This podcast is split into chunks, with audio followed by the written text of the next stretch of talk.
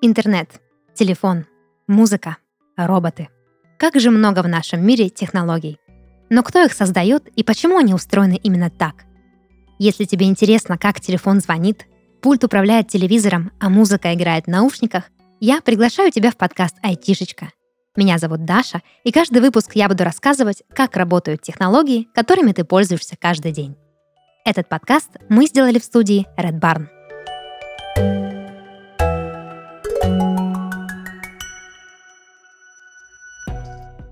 Зачем смотреть мультики, когда есть кино? Могли бы сказать твои родители. Скорее всего, они просто не знают, что для создания мультика требуется куда больше времени, терпения и мастерства. В этом выпуске я расскажу тебе, как создаются мультфильмы и кто заставляет персонажей, несуществующих в реальности, двигаться и разговаривать, подобно нам с тобой.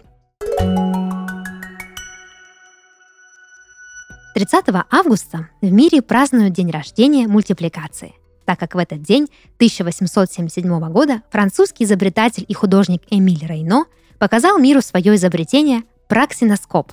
Это удивительное на тот момент устройство позволяло рисункам двигаться. Как именно, я сейчас расскажу. На особой ленте, встроенной в праксиноскоп, Рейно нарисовал больше ста разных изображений. Во время работы прибора лента крутилась, заставляя картинки сменять друг друга – Благодаря источнику света и зеркальной призме, также встроенным в праксиноскоп, создавалось впечатление, что нарисованные на бумаге предметы шевелятся как живые. Такой процесс называется анимация. Спустя 20 лет после своего изобретения Рейно показал изумленной публике первый мультфильм. Конечно, он отличался от тех мультиков, которые ты смотришь сегодня, но зато технологию анимации, что создал Рейно, используют до сих пор – как же можно заставить рисунок на бумаге двигаться? Предлагаю тебе провести небольшой эксперимент. Возьми альбом для рисования, в котором много чистых листов. Затем на каждой из них с краю нарисуй человечка или котенка. Пусть на каждой странице персонаж выглядит одинаково, но с небольшими изменениями. На одной странице пусть улыбается, на второй грустит, на третьей поднимает руки, на четвертой опускает. И так, пока чистые страницы в альбоме не закончатся. Затем возьми в руки закрытый альбом и проведи пальцем по сомкнутым страницам так, чтобы тебе было видно нарисованного персонажа. Движение пальца заставит страницы очень быстро перелистываться, и ты сможешь увидеть, как твой рисунок оживает прямо на глазах. Примерно так же рисунок оживает и в руках мультипликаторов. Для того, чтобы заставить картинку шевелиться, необходимо создать множество ее вариаций. В мультиках и кино такие вариации называют кадрами. Для каждого движения персонажа создают набор кадров. Затем собирают их все вместе в особой программе, а после определяют, как быстро эти кадры должны сменять друг друга. Нашему глазу комфортно, когда за секунду сменяется 24 кадра. Тогда персонажи на экране двигаются для нас вполне естественно. Здесь мы подходим к интересному моменту. Какими вообще бывают мультики? Как ты уже понял, один из самых популярных видов мультипликации – это рисованная. Но также есть мультфильмы, персонажи которых совсем не похожи на картинки, а выглядят скорее как куклы или даже фигурки из пластилина. Как же создают их? А точно так же, как и нарисованные, с помощью последовательности кадров. Чтобы заставить кукол двигаться на экране, создатели мультика устраивают им фотосессию – Модели помещают в подходящие декорации, а затем делают тысячи фотографий персонажей в разных позах. Затем все эти фотографии собирают вместе, загружают в компьютер и выставляют последовательность кадров так, чтобы получилась сцена, наполненная смыслом. Совсем как и в эксперименте с альбомом. Вместо кукол могут быть самые разные персонажи. Слепленные из пластилина фигурки, плюшевые зверюшки, конструктор Лего и так до бесконечности – Главное — создать как можно больше кадров, а затем запустить их один за другим. Только представь, как много работы у художников и мультипликаторов, которые создают мультфильмы. Самый крутой, современный и сложный вид мультфильмов — это 3D-анимация. Для того, чтобы создать такой мультик, 3D-художники часами сидят за компьютером и рисуют. Но уже не картинки, как в примерах выше, а фигуры. Такие фигуры называются 3D-модели. Гадкий ям История игрушек, Как приручить дракона, Рапунцель – все это 3D-мультики, созданные на компьютере. Для того, чтобы создать 3D-модель, художник использует специальную программу – 3D-редактор. В него загружаются нарисованные на бумаге рисунки, а затем по их подобию художник создает 3D-модель. Чтобы разобраться, как именно создается эта модель, нужно кое-что знать о понятии 3D. С помощью этой цифры и буквы нам хотят сказать, что изображение сделано в трех измерениях, то есть содержит в себе три величины, которые можно измерить. Длина, высота и ширина. Иногда ее еще называют глубиной. Обычные рисованные мультфильмы делаются из картинок, нарисованных всего в двух измерениях.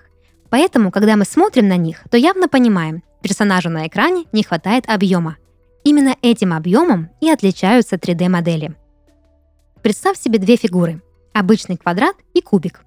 Квадрат плоский, так как имеет всего две величины, а кубик уже три, ведь он состоит из шести квадратов, от чего выглядит объемно. Я не просто так рассказываю тебе про кубы и квадраты. Дело в том, что 3D-модель для будущего персонажа делают именно из этих геометрических фигур – Вместо бумаги у 3D-художника есть трехмерная сетка в 3D-редакторе. А вместо будущего персонажа — куб с множеством граней, которые называют полигонами. Они выглядят как квадраты и прямоугольники прямо на поверхности куба. Благодаря полигонам художник может менять форму 3D-модели до тех пор, пока она не будет похожа, например, на База Лайтера из истории игрушек. Да, ты не ослышался. Все персонажи современных мультиков когда-то были просто кубиком в руках умелого 3D-художника – Какие супергерои тебе нравятся? Человек-паук? Халк? А может неповторимый гений, миллиардер и филантроп Тони Старк? Он же Железный Человек. А ты знаешь, что можешь стать таким же крутым специалистом и изобретателем, и даже сделать собственного робота? Для этого, конечно, нужно многому научиться, но мы уже знаем, кто может тебе помочь. Онлайн-школа Прагматика – это то самое место, в котором таких же ребят, как ты, учат писать код и разрабатывать собственные программы и изобретения. Кто знает, может именно ты создашь уникальный искусственный интеллект, который перевернет этот мир. Прагматика – это онлайн-школа, в которой ты получишь умения и навыки, применимые на практике. Неважно, захочешь ты быть программистом, врачом или писателем. В прагматике тебе дадут универсальные знания. В этой школе ты узнаешь, как начать свой путь в IT, как развиваться и где применять знания. В прагматике обучают на самых разных направлениях, C++ и Python, веб-разработка, олимпиадное программирование и многое другое. Понять, насколько тебе подходит прагматика, можно на бесплатном пробном уроке. Начни прямо сейчас. Ссылка в описании подкаста. Допустим, 3D-художнику удалось создать модель, напоминающую будущего персонажа. Что дальше? Теперь его нужно раскрасить, так как сами по себе 3D-модели серые. Для того, чтобы добавить фигуре цвета и таких деталей, как кожа, одежда, волосы, 3D-художники обращаются к шейдингу. Шейдинг — это способ придать будущему персонажу реалистичности за счет цвета и текстуры. Вспомни любой мультик, который ты недавно смотрел. Наверняка там были разные предметы интерьера, например, деревянный стол, мягкий ворсистый ковер, на улице гладкими листьями шелестели деревья, пушистые облака проплывали по небу. У всех предметов окружающего мира есть текстура. Ее 3D-художник может задать в 3D-редакторе. Так, у будущего персонажа появляются особые черты. Его одежда приобретает ткань и цвет, да и в целом он становится таким, каким задумал его создатель мультфильма. На этом процесс создания мультика не заканчивается, ведь теперь нужно заставить нашего персонажа двигаться, причем двигаться реалистично. Здесь мы переходим к этапу, который называется ригинг – во время риггинга технический специалист создает для 3D-модели скелет. Этот скелет – имитация набора костей, которые позволяют нашему телу сгибаться и разгибаться, прыгать и бегать, иными словами, двигаться. Конечно, внутри будущего персонажа нет реальных костей, но есть набор линий и механизмов, его напоминающих. Каждой линии косточки задаются определенные опорные точки с координатами и набором движений. В будущем, нажимая на эти точки, можно заставить 3D-модель двигаться. Когда 3D-модели всех персонажей и других элементов сюжета полностью готовы, наступает время заняться подготовкой кадров. На этом этапе персонажи снимают в разных ракурсах, чтобы собрать все необходимые кадры, задуманные по сценарию. Совсем как в истории с праксиноскопом и твоим альбомом для рисования. Одна лишь разница – все это делают на компьютере.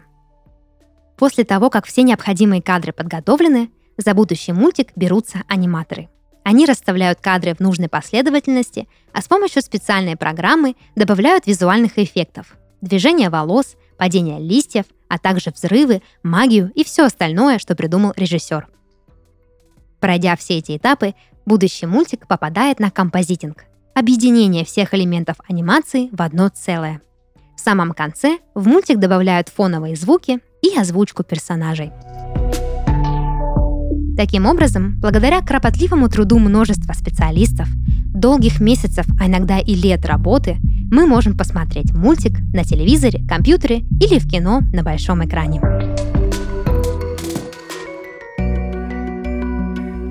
Это был подкаст «Айтишечка» и его ведущая Даша. Оставайся с нами, чтобы узнать еще много интересного о технологиях, которые нас окружают. thank you